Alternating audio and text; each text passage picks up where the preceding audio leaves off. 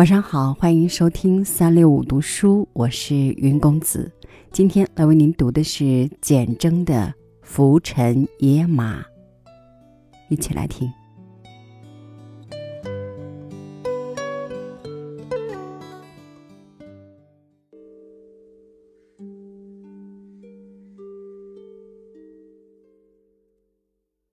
五月不是落梅天。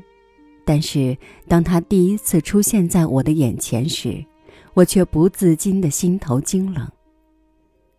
这妇人怎生得如此憔悴？雨后，他把一件一件的家具搬进来：两口大皮箱、一台电视、冰箱、一对养在玻璃里的缎带花、床头柜、杯盘碗碟。还有一尊观世音菩萨。每天我一进门，不见他人影，却闻得一室清香。菩萨案前供着鲜果，炉里香柱尽燃。木鱼、客诵、经本都未动，菩萨兀自低眉，可能也没看清楚他上哪里去了。我实在忍俊不住了。朝着他散置于客厅的家具一一打量。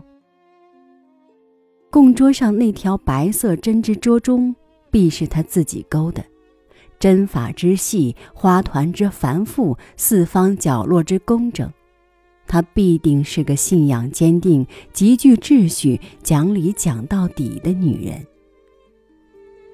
杯、盘、碗。锅勺一一捆好，放在琉璃台上。我料准她是个母亲，除了在厨房里耗费过半辈子的人会携带走这么齐全的器具之外，谁还会珍惜这些旧碗旧筷？那么，她也是个妻子。那两座床头柜，不就说明她睡的是一张豪华的大床？可是她的床呢？他偏偏没有带床来，绝不是这屋子容不下，那么是他厌倦或者厌恶那张床了。我自此明白，这里头有一个难以启齿的故事。有一天，终于遇见他，青渠瘦弱的更厉害，但眉却故意不锁，卷眸也问好。他要我称呼他吉子，虽然他足足大我二十多岁，当我的母亲都绰绰有余。我给他倒上一杯清水，也给自己斟满。两人虽然对坐，却无话，各自饮杯中的水，也各有不可说的滋味。那时。天色将晚，云层低厚，有种将雨之前的闷沉。市声也松弛，只有对面某国中操场上一群打球的男孩运球的声音。那声音听久了会让人灰心，无缘由的，就是灰心。我走到窗前，打开玻璃窗，回头问他：“你的小孩？”念国中了吧？多么大胆的假设！他缓缓将半杯水放在我的书桌上，也站起来，姿势极有素养，倚在窗前，两只手无处搁，兀自捏着无名指上那枚金戒指，在指节间推推拖拖。我专心在等他的回话。他自知无处回避，一个仰头之后，坚定地面对我，脸色沉如千金石，声音拦着将爆的泪液说：“我是个失败者。”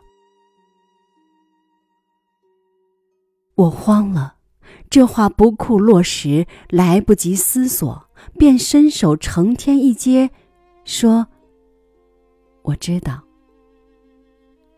他悠悠的眼神投来问号，一想他的履历何时泄露的，我也不知我怎会有那样沉着的心情要面对他的伤口。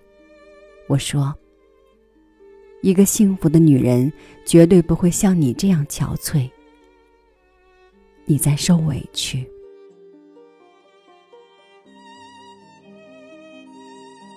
他泪如雨下，趁着一线天光，我们都没开灯，对坐着谈他二十年一场大梦的婚姻。真也，非也，只能问天。而天只顾下着夏日雨，雨水涌进来，打湿座椅，溅湿岸上经书。人间家务事，天不管的。他的抽泣声在壁间回荡，找不到答案。不也曾经是窈窕美少女，爱听关雎声？不也曾是六甲之身，缝着凯风做襁褓？这些美丽的日子哪里去了？找不到答案的。他那拭不干的眼，却一直苦苦相问：为什么？为什么？我这愚直之人也手足慌乱了，心里反反复复想劝他。太上忘情，又不知如何忘法；要劝他太下不及情，又已晚。人总是生来有情有义，一旦恩义将绝，谁都是千刀万刃。何处去揪来一个被告，逼他招供画押？不要问为什么，当做缘尽吧。他点点头，却又难掩心口的冤，心力交瘁地说：“这些年的心血，菩萨知道。世间人也许有足够的势智去掌握情与缘的相聚，却不见得有智慧去挽救缘之将灭，两情之将灭。”更难得有般若空智自处处人于缘绝情灭之时。这到底是钟情如我辈者的有限。菩萨若知道，也不免要苦口婆心点拨人，何不照见五蕴皆空？即使五蕴皆空，无缘也是一种缘法了。那么，旧情若已去，不必狠狠要刮净心壁的情痕，这是自我燎原。只要随他去，心坛底盖任他居。见人但闻人语响，再怎样的不放心，也只是返影入深林，复照于不为人知的青苔上。情苗。若蒙于无缘土，也不招他，也不啄他，伴他伤了自己，啄他苦了他人，不如两头都放。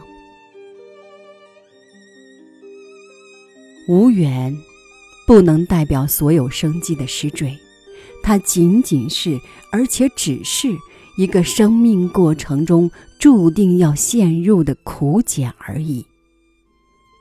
茧都能破，何况可有着沧桑历尽之后那种欲语还罢的风韵？它是美的，美在仍然有情。我们常常不可说的相视一笑，算是心领神会；或者一起散步，说一些过去，掺一些现在，杂许多未来，不知不觉。